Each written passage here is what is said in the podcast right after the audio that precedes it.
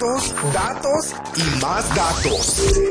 Todo conectado a nuestro alrededor. Hacer la vida más sencilla alcanzando un futuro que nunca imaginamos. Inteligencia artificial. Artificial Intelligence. Internet de las cosas. Ciudades inteligentes. Blockchain. Estás escuchando Territorio Big Data. Big Data. By Big Data Magazine.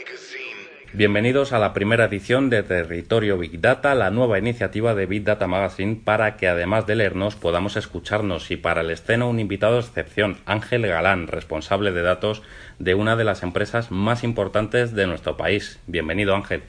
Ah, un placer estar aquí contigo, un privilegio.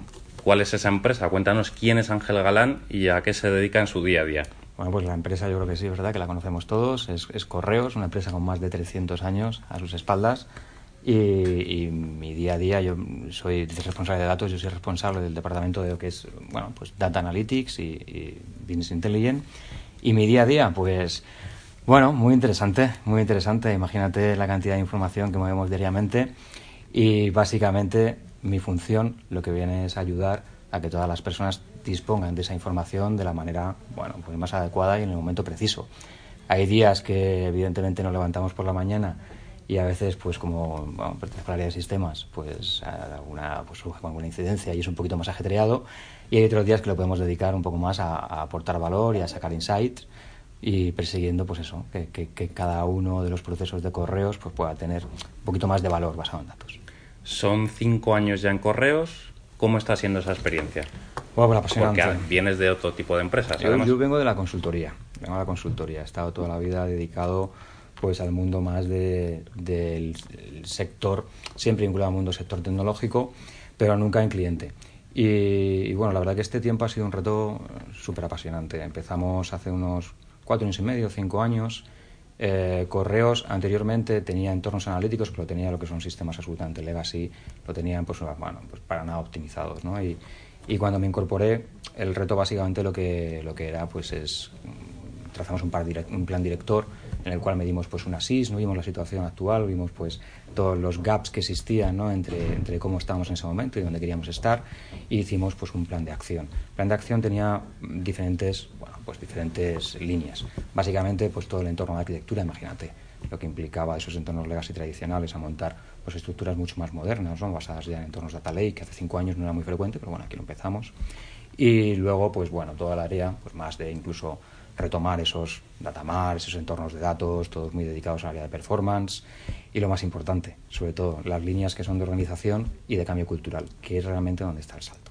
Es, bueno, pues ir poco a poco ayudando a todos los equipos a que comprendan el valor del dato, que lo utilicen en su día a día. Porque siempre os he escuchado que el CDO es como el bicho raro que llegó, que quería saber todos los datos que, proporcionaba cada, cada departamento de la empresa y que algunos al principio se lo tomaban como mal, pero poco a poco van aceptando que es lo mejor y que es beneficio para todos, ¿verdad?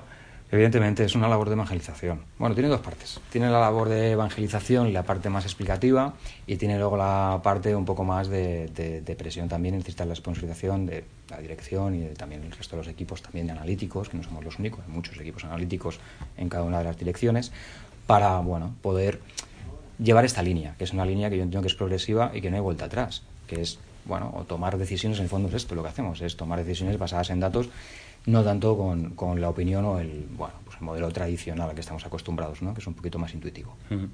Licenciado en Historia e ingeniero informático, ¿cómo casa esa mezcla para liderar un departamento de Big Data? Casi soy yo, mira, y no está actualizado, ¿eh? que también tengo la licenciatura de Estudios Asiáticos. Pues, ¿cómo casa? Yo creo que es ideal. Yo creo que es ideal, porque los perfiles como en este caso los míos o la parte analítica que estás muy pegado al mundo del negocio, tienes que tener ese pozo, ese background que es más técnico para poder estar con los equipos pues bueno, que tienen esos perfiles que están pegados al hierro mm. y luego pues toda la parte más humana, esa parte más de conocimiento, de labores de comunicación, que no, también es necesaria. Sí es verdad que hay magníficos perfiles que son puramente técnicos en un montón de empresas y vamos, lo hacen maravillosamente y hay otros perfiles que vienen, vamos, el conocimiento a lo mejor que tienen más de, de la parte más técnica es muy reducido, pero aún así, vamos, eh, yo creo que forma parte de, de, un poco de, cómo cada uno se siente y, y, se nota. Yo estoy encantado de tener esta doble eh, como dos caras, ¿no? La parte más de humanidades y la parte más técnica. ¿Y esa parte de humanidades, recuerdas algún momento en el que te haya servido en, en la otra parte de ingeniería informática, y digas, pues esto me, vino bien para esto. Te sale la sonrisilla, mira, a mí también. ¿Sabes? Sí, porque la parte más de humanidad, sobre todo en la carrera, conoce mucha tipología de gente y haber conocido tener el teléfono de algún sicario, pues me ha venido bastante bien, ¿sabes? Bueno, ya fuera de, fuera de chascarrillo, bueno, pues evidentemente te ayuda sobre todo en las labores de comunicación, te ayuda a ponerte en el lugar del otro. ¿no? que en el fondo lo que aprendes cuando haces historia es que la historia, o haces la carrera de historia, la historia depende de quien la escriba. ¿No? Eh, evidentemente el suceso es el mismo, pero dependiendo de la persona que la cuente puede ser totalmente distinta. Mm. Y eso es lo que aprendes y es, es, una manera de razonar que te ayuda mucho a empatizar con los demás. Y esa es la clave, no para el mundo de la analítica, no para el mundo de la empresa, sino para el mundo en general y te lo puedes tomar también en un rango totalmente personal. También. Eres una persona inquieta que también es parte de la junta directiva y miembro activo, porque te vemos siempre allí, del Club Chief Data Officer Spain. Cuéntanos en qué consiste ese club, que además es muy exclusivo. Cuando dices que siempre me ves allí, significa que no me pierdo una. No te pierdes una, ni yo tampoco. claro, claro. Pues, pues la verdad que estoy encantado, estoy encantado. Mira, el club de CDOs España nació como hace un año, nació de, pues, de mentes pensantes pues, tan maravillosas como es, como es Rafael Fernández, ¿no? como, como Silvina Arce, también estaba Fernando Bocigas, personas excepcionales con un conocimiento, con un background, vamos, eh, líderes, no te digo a nivel España, a nivel mundial, y, vamos, por algún motivo, yo no sé el cual, pues cuando yo también entré allí, pues me ofrecieron formar parte de la junta directiva y estoy encantado de formar y de ayudarles. Y en los eventos, ¿qué es lo que hacemos? Pues nuestra misión es divulgar. Es, primero, generar un foro común entre todos los TDOs, todos tenemos el mismo tipo de problemas y básicamente nos pasa a todos. Cuando tú tienes algún problema con lo que sea, ¿no? Pues con el, con el coche, con tal, con no sé, ¿a quién se lo preguntas? Pues se lo preguntas a las personas un poquito más de tu entorno que tienen tu día a día, que saben, pues eso es básicamente lo que nosotros hacemos, es generar un foro de confianza en el cual podamos hablar del mundo de los datos, con la idea de que paulatinamente logremos pues tener más impacto en la sociedad y que poco a poco pues consigamos que el resto de empresas, tanto aquellas que tienen organigramas de CDOs como aquellas más pequeñitas, pues vayan aprendiendo que el uso de los datos es fácil, que se puede utilizar, que lo pueden tener en sus casos de usos diarios y que en el fondo ayudan a potenciar su empresa, que en el fondo es bueno para toda la, toda la comunidad, para España y bueno, a nivel económico considero que es excepcional. Y además es cierto que a pesar de ser de empresas eh, muy variopintas, algunas incluso del mismo sector, sí que mm, no os calláis casi nada, sino que si tenéis un problema lo contáis y buscáis solución que, a ver, habrá secretos corporativos, pero, pero que es muy abierto el foro. Te, gusta participar en él cuando estás ahí, lo ves y es, es distinto es distinto. Escuchas cosas del día a día que, que en otro sitio no, no escucharías. No. El problema del día a día. Es cierto, es cierto. Los que estamos ahí, eh, todos, y la verdad que son una comunidad maravillosa, todos los CDOs y, vamos, cualquiera de ellos que participan ahora, incluso asimilados, ¿no? Porque decimos siempre CDO, no todas las empresas tienen CDOs, Correos no tiene CDO, yo no soy, yo, dirijo el departamento de la parte analítica, no tenemos ese grado de madurez aún, ¿no? Ojalá que poco a poco lleguemos a que llegue.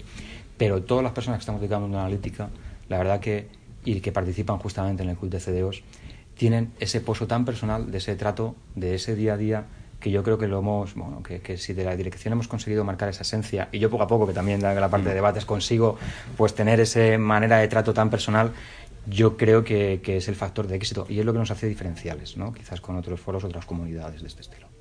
Precisamente en el último evento del club se hablaba del pasado, presente y futuro del puesto de CDO. La reflexión era que el CDO 1.0 era el caballero de los datos, como ese personaje extraño que llegaba que hablábamos antes. El 2.0 que, que ya está aquí o está llegando en todas las empresas es el diplomático de los datos. Imagino que porque tiene que ser capaz de explicar que realmente los datos generan beneficio. Y el 3.0 será el estratega de los datos. Tú que has vivido en primera persona estos cambios, ¿Cómo nos los puedes explicar? Claro, justamente, exactamente la sesión pasada, pues la dedicamos a esta evolución, a lo que sería el CDO 2.0. La charla la dio pues, Garner y también los compañeros de Everis, que es uno de nuestros sponsors. Y la verdad que, que bueno, además fue muy, muy participativo. Y hablamos precisamente de esto. Evidentemente, todos los que estamos en el foro estamos a diferentes niveles. Todavía algunos están en el caballero. Cuando dices el caballero, y dices de espada templada, parece algo así en este rollo, bueno, en el fondo el caballero significa, pues eso, más en el plan guerrero, ¿no? Es lo que, bueno, pues que al principio cuando quieres marcar ciertos estándares, cierta estructura dentro de la compañía, pues evidentemente parece que el CDO es aquel que está dedicado a perseguir, a ver quién es el propietario de la información, garantizar que el dato esté correcto, bueno, evitar que haya fugas de información como tiene que haber, ¿no? Y siempre que, que, bueno, se aporte de la manera adecuada dentro de la organización, ¿no? Eres más un perseguidor. Como dices, caballero, bueno, pues en esa parte, ¿no? De, de guerrero. Y sí es verdad que a medida que va aumentando la madurez de las compañías, pues poco a poco se requiere otro tipo de, de, perfil, ¿no? Otro tipo de perfil o el mismo perfil, la misma persona, con otro tipo de labor, ¿no? Esta labor va más en el foco de la comunicación. Esto es como todo, ¿sabes? Cuando quieres iniciar algo, pues siempre hace falta pues un tipo de esfuerzo mucho más, bueno, más energético y luego el segundo ya tienes ese producto, ya lo tienes formado y hace falta un poco más labores comunicativas para venderlo. Esa parte de diplomacia, que muchas veces decimos que la parte de CDO eh, pues la parte de AD pues esa es justamente, ¿no? Y como tú decías bien, también lo comentaban los compañeros de Beris, es la palabra de diplomacia pues yo creo que es el factor que es diferencial ahora en las compañías. Es ser capaz ya no de perseguir, sino una vez que has mostrado el valor, conseguir que el resto de la organización quiera colaborar contigo. Yo creo que esa es la clave. Yo creo que si eres un buen evangelizador, ya no necesitas un sicario, ya no necesitas ir persiguiendo de mesa en mesa cuando ves que alguien tiene datos y ir ahí con un exorcista, oh, retro, tal. No, no, no hace falta eso, ¿sabes? Cuando enseñas el valor y la importancia de la información y les apoyas y les ayudas en todo ese proceso, evidentemente, pues bueno, pues todo el mundo quiere hacer su trabajo de una manera más adecuada y mirar labores pues, más automáticas. Y esa ayuda requiere más diplomacia. Y luego el siguiente paso, que es en el que la mayoría de las compañías pues queremos estar, ¿no? que sería la parte más de estrategia, muchas ya están, ¿eh? muchas ya tenemos compañías excelentes como puede ser un Orange, un ING, un Santander, bueno, no, pues no quiero un Telefónica, no quiero poner que, están dando saltos cualitativos y que son líderes en este aspecto a nivel mundial, pues bueno, pues en esta parte más de estrategia es, oye, ¿cómo ahora que tengo esta capacidad, que soy una empresa ya driven, soy una empresa que tomo mis decisiones basadas en datos, lo tengo en todos mis procesos, ¿cómo puedo aportar valor ya dentro de mi compañía y también a mis clientes? Pero que sea un valor percibido, porque nosotros ahora mismo en Correos hacemos muchas cosas, estudiamos inteligencia artificial, lo hacemos de manera de muchos de nuestros procesos, pero lo hacemos de manera interna. Pero quizás el cliente final no sabe que hacemos todo este esfuerzo para ayudarle, ¿no? Para decir, mm. bueno, pues lo percibe porque nuestros envíos tienen un que, hay que darle visibilidad. Claro, pero de manera paulatina, yo creo que, que esa es la línea en la que poco a poco tenemos que ir dirigiéndonos todas las compañías. No hablo de monetizar, porque monetizar se puede hacer de manera interna o de manera externa. Lo que hablo es que realmente es de aportar valor y un valor percibido con esa generación de nuevos productos, cosas más, más productos más personificados, no más adaptados a las necesidades de cada uno. Yo creo que esa es la clave y es el punto álgido en el que ojalá logremos que en poco tiempo todos los miembros del club, todos los CDOs de España estén ahí involucrados dentro de sus empresas, ¿no? Mm. auténticos estrategas. Otro de los temas de los que se está hablando mucho en el sector del Big Data, y también se, se habló en uno de vuestros eventos, es de ética. ¿Existe, es posible la ética del dato? ¿Tienen ética los datos? Qué buena pregunta, qué buena pregunta. La parte de la ética, hablamos mucho de ello en el club, ¿verdad? Sí, además hubo un caso que no vamos a decir de quién, pero bueno, podemos contar lo que ocurría, que me llamó mucho la atención, que era una empresa de Internet que daba servicios y servicios de pago. Entonces, eh, había decidido su algoritmo se había vuelto racista, ¿no? Se había vuelto racista. Sobre todo con aquellos miembros que venían con, aquellas con una determinada que venían de, la parte de África, ¿no? Y mm, como, Porque habría tenido malas experiencias el algoritmo con gente que había hecho impagos o que había utilizado tarjetas falsas y se convirtió racista con un colectivo. Nosotros hablamos mucho de eso. Hablamos mucho y esa es la importancia que yo creo que, que tiene también el valor que tiene del club ya a nivel de, de influencia, ¿no? Eh, primero comentamos varias cosas. Primero comentamos los temas regulatorios, que son la parte más de GDPR, la importancia que tiene. Yo así creo que hacía un chascarrillo en aquel debate, ¿no? de, que, de, que bueno, el GDPR ha venido a ayudar, ha venido a, no es el tema de compliance siempre es riguroso con todas las organizaciones, pero era necesario. Era necesario y ponía ese chascarrillo de que, bueno, pues, pues que a veces lo que pasaba con los datos era un poco similar al sexo, ¿no? Que, bueno, cuando decías, pues, ¿por qué, no? Pues el motivo es básico, es que necesitas un, consentimiento explícito para poder hacer uso de él. Y es que esto es necesario entenderlo. Y es que había habido muchos abusos previos. Muchos abusos quizás por desconocimiento, ¿sabes? O quizás porque además había empresas que son, bueno, se empezaba a ver el valor de la información y, el cliente debe estar plenamente informado de lo que se hace en cada uno de los momentos ¿sabes? De, su customer journey, de cada uno de los momentos en los que tiene una interacción con la empresa al respecto de sus datos. Y eso tiene que ser así. Yo creo que es una parte, vamos, esencial y todos ahí estábamos de acuerdo y además lo potenciábamos y veíamos la importancia que tenía esta regulación para ayudarnos en nuestro día a día, como un acelerador del gobierno de la información entre las organizaciones. Yo creo que eso es fundamental transmitirlo así a la, ciudadanía. Y luego el otro lado. Claro, estamos hablando de leyes, no estamos hablando de ética. Son dos cosas distintas. ¿Existe ética en el mundo de los datos? ¿Existe ética en el mundo de los negocios? Diría, diría yo. Mm. Bueno, yo creo que, que, las empresas poco a poco van dando un giro más hacia la parte más de responsabilidad social corporativa. Yo, claro, yo trabajo en Correos. Correos es una empresa con, con, con la parte, bueno, pues que tiene es una empresa pública, claro, para nosotros el factor social es algo esencial. O sea, yo lo tengo muy vinculado en mi ADN. En el resto de compañías o compañías de la competencia y tal, bueno, cada uno sabe lo que, lo que puede realizar. Es verdad que la legislación está ahí. Ahora bien, con el tema ético, lo que tenemos que transmitir, y sobre todo desde el club de CDOs, es que es fundamental, fundamental que seamos transmisores de la importancia de lo que hacemos con la información dentro de la compañía. Y es fundamental que hagamos insisto otra vez, ¿no? que hagamos evangelización no solamente de los usos, sino de las maneras en las que se produce ese uso. ¿sabes? Y quiero decir, y es un tema serio, porque al final, al final puede ocurrir que tengamos un catálogo enorme de algoritmos, mm. que el algoritmo, básicamente, para las personas no se entiendan, los matemáticos, la gente que venimos de aquí, hablamos mucho de algoritmos. Esto no es nada. Esto, un algoritmo es simplemente A más B partido mm. de C. No tiene nada que, o sea, no, no es algo mágico. Son procesos matemáticos, estadísticos. Entonces, cuando utilizas inteligencia artificial, en el fondo la inteligencia artificial es eso, son procesos estadísticos. ¿Qué es lo que ocurre? Que cuando aplicas un proceso estadístico, bien, te funciona muy bien en un tanto por ciento de las veces, va aprendiendo, va formulando, pero no deja de ser eso. No deja de ser una regla que estás aplicando. que para un caso puntual específico, igual se lo salta. Correcto, correcto. Y juega a mayores. Además, el algoritmo necesita aprender, ¿sabes? Mm. ¿Qué puede ocurrir? Pongo este caso, ¿no? Estamos en la inteligencia artificial, la inteligencia artificial se utiliza muchísimo, eh, por ejemplo, en la conducción autónoma de vehículos. Claro, maravilloso, ¿sabes? Y cuando lo estamos utilizando, pues toma decisiones estadísticas de cuál es la mejor acción que tiene que tomar ante ciertas, bueno, pues eh, cierto comportamiento que se encuentra alrededor de la carretera. Perfecto. Claro, pero es que esa primera decisión que tomó en su momento, la primera, la tuvo que hacer sin ningún tipo de dato, de información ¿Qué significa que posiblemente sería errónea. Es decir, este algoritmo aprende del error. bueno, está muy bien que se utilice o que se, bueno, ese vehículo aprenda en una zona controlada, pero no hace mucho vimos que el coche de Google, pues mm. lamentablemente hubo una persona que falleció porque no había sido capaz de detectarlo. ¿Sabes? A eso me refiero con ética. Me refiero, es muy difícil tener garantías de que los algoritmos que aplicamos cuando realmente impactan en la vida de personas, y este es un caso extremo, el de un fallecimiento de una persona, pero podemos hablar de temas de riesgos, de temas de consecución de, que tener un préstamo no, mm. ¿sabes? Temas de este estilo, o la utilización de algoritmos también para tomar decisiones legales, ¿no? que se utilizan algunos curados en, en Estados Unidos, mm. pues es fundamental de que estén controlados y que realmente estén explicados y que sepamos por qué tomamos las decisiones. Yo creo que para mí ese es un factor que es absolutamente clave. Porque el algoritmo, y disculpa que insista, ¿sabes? No es no es, eh, es, algo frío, ¿no? Es algo que está haciendo una, no máquina. No es infalible, tenemos que entenderlo así. Y no podemos delegar nuestra responsabilidad en un sistema. Esa responsabilidad la sigue manteniendo la compañía.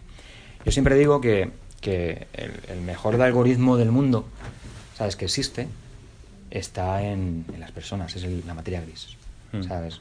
Y esa es la realidad. La realidad es que los sistemas necesitan datos para tomar decisiones. Y cuanto más volumen de datos tengan, las decisiones serán más o menos ajustadas.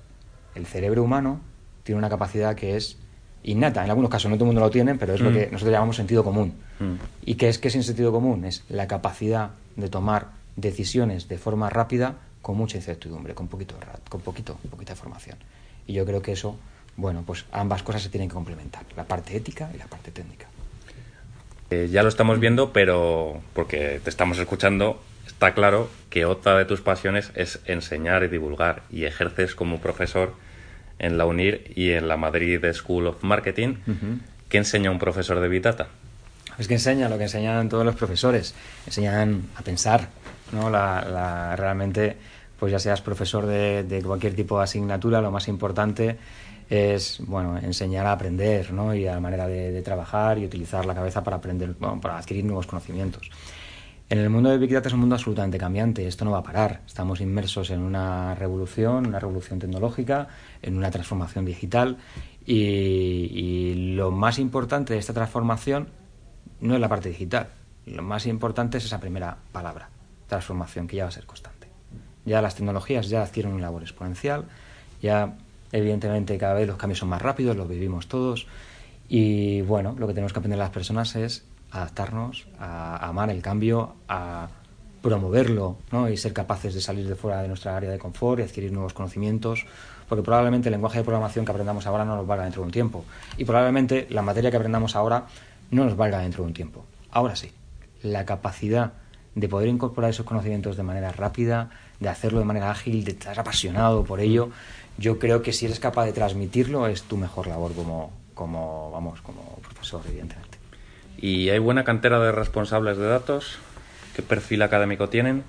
Pues sí, ya hay una cantera, cantera yo creo que, maravillosa. Yo creo que el mundo de los datos, como tiene esa parte muy vinculada al negocio y la parte también más matemática, pues, pues genera perfiles pues, como, como muy heterogéneos, pero todos con un factor en común, ¿no? que es una parte esa de pasión de, cosas nuevas. Sí, ya creo que la cantera es excepcional. Los equipos de trabajo con los que yo veo y comparto mi día a día son gente maravillosa, tanto en lo personal como, en lo profesional.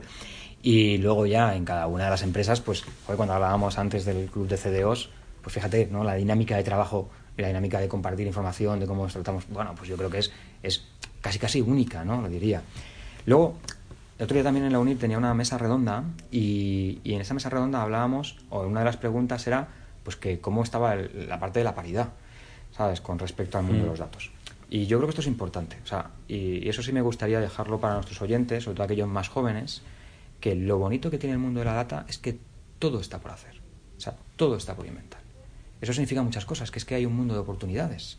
Significa dos cosas, significa que hay un mundo de oportunidades y que encima lograrlo, ahora mismo prácticamente no existe una barrera tecnológica.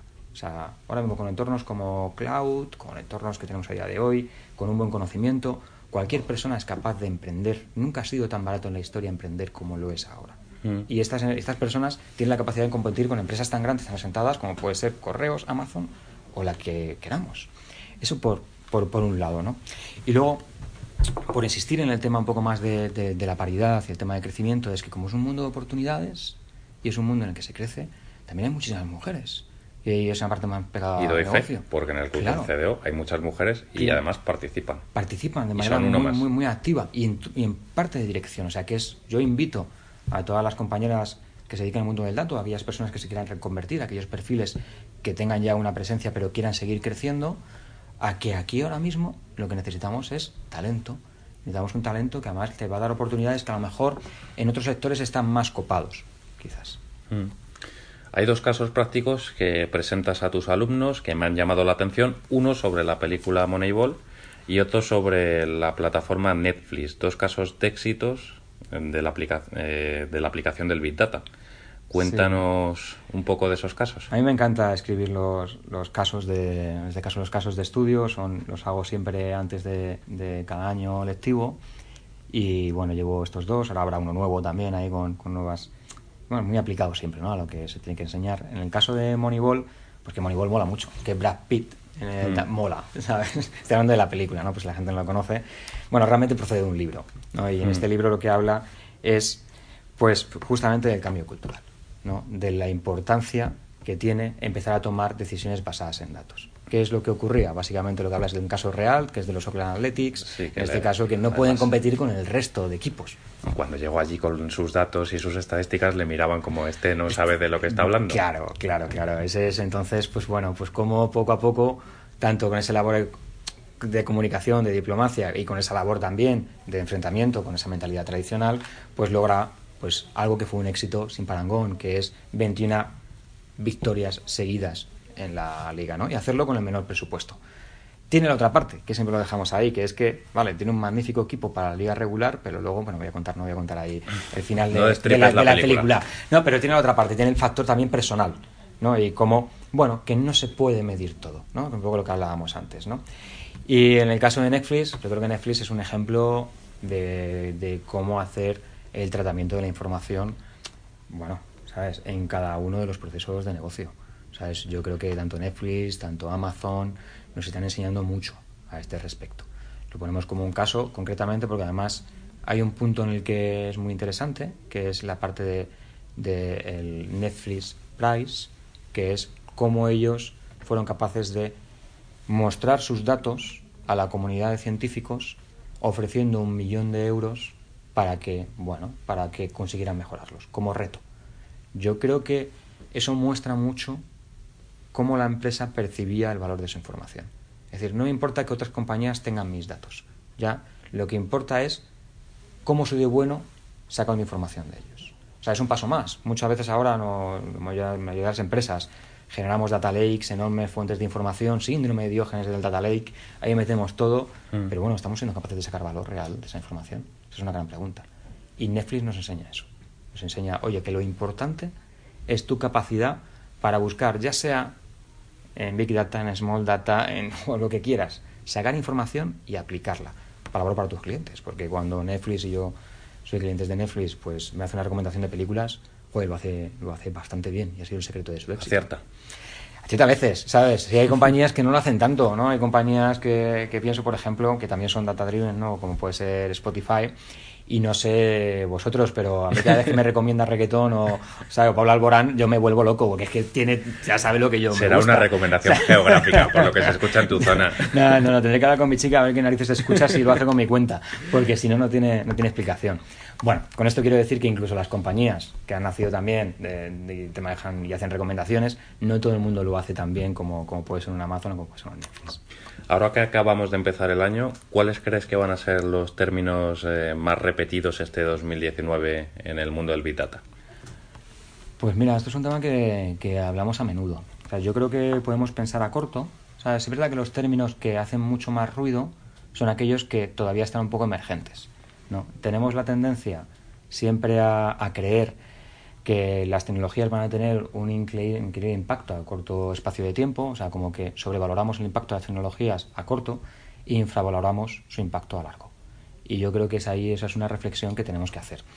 Ahora mismo, ¿dónde estamos las compañías? Las compañías estamos en procesos para el trabajo de la información, sobre todo las palabras que se van a escuchar es cloud híbrida, apificación, vamos a hablar de open data, vamos a hablar de este tipo de, de temas que lo que nos facilitan es pues un crecimiento rápido, flexible, escalable. Ahí donde están las compañías de manera real, es generar microservicios alrededor del dato ¿no? y mostrarlo. Bueno, y luego están los otros valores, ¿no? Que, que, bueno, que va hacia otra rama, ¿no? que evidentemente es a medio plazo, pues evidentemente la inteligencia artificial ya está aquí, es una realidad y, y, cada vez vamos a hablar más y vamos a generar tipologías distintas de, de este tipo de inteligencia, vamos a profundizar más en la parte de deep learning, mucho más en la parte de machine learning, las, las librerías de algoritmos van a crecer mucho, va a haber muchísimo eh, open source también vinculado y mucho crecimiento alrededor de, este punto.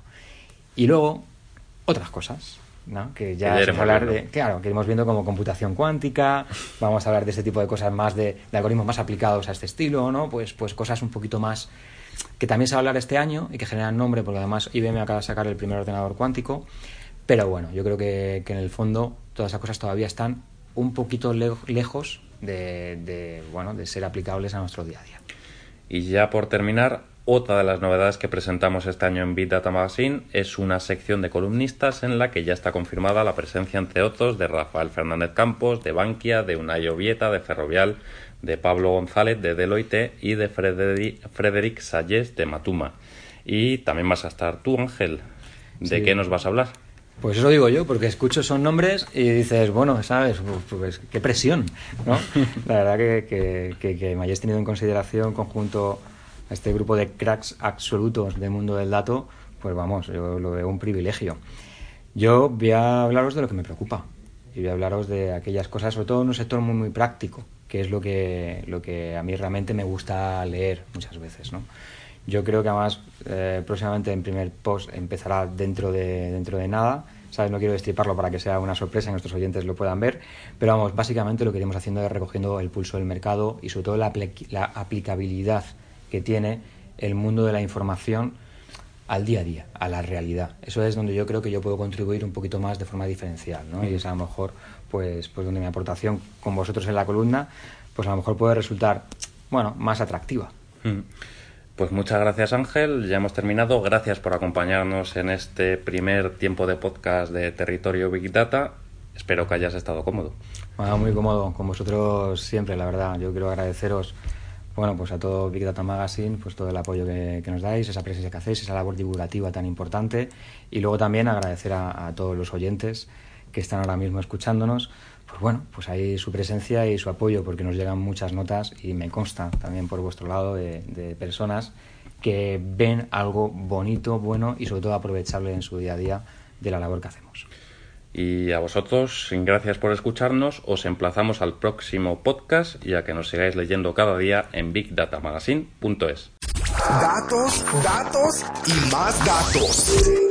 Todo conectado a nuestro alrededor. Hacer la vida más sencilla alcanzando un futuro que nunca imaginamos. Inteligencia artificial. Artificial intelligence. Internet de las cosas. Ciudades inteligentes. Blockchain. Estás escuchando Territorio Big Data. Big Data. By Big Data Magazine.